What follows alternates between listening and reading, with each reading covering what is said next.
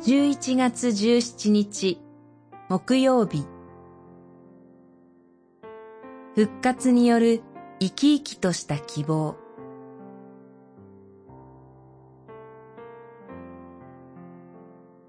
ペトロの手紙1一章から二章実節。神は豊かな憐れみにより私たちを新たに生まれさせ、死者の中からのイエス・キリストの復活によって生き生きとした希望を与え、一章三節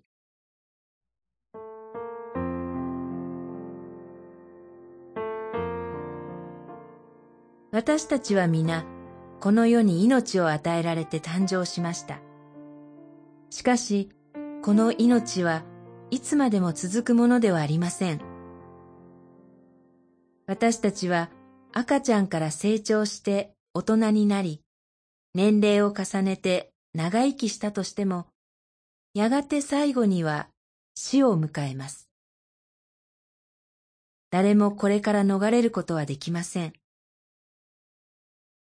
ですから私たちはその誕生の時から死を宿した命を授かって生まれてきたと言わざるを得ません。その命は朽ちる命です。ところがペトロはもう一つの誕生があると語ります。それは神の豊かな憐れみによる新しい誕生です。これはキリストを死者の中から蘇らせた神の力が私たちに働いて起こる新しい命の誕生です。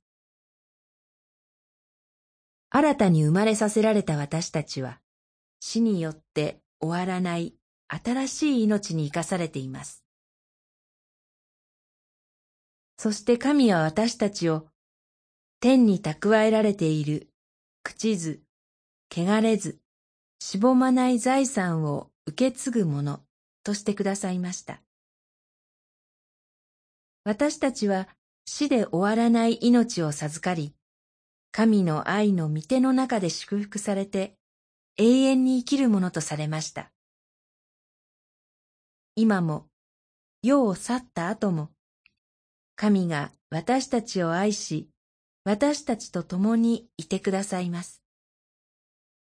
そして私たちに天の御国を受け継がせてくださいます。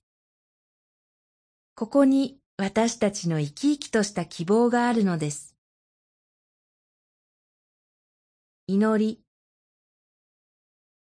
主よ、今日も朽ちることのない新たな命に生かされていることを喜んで過ごす一日としてください。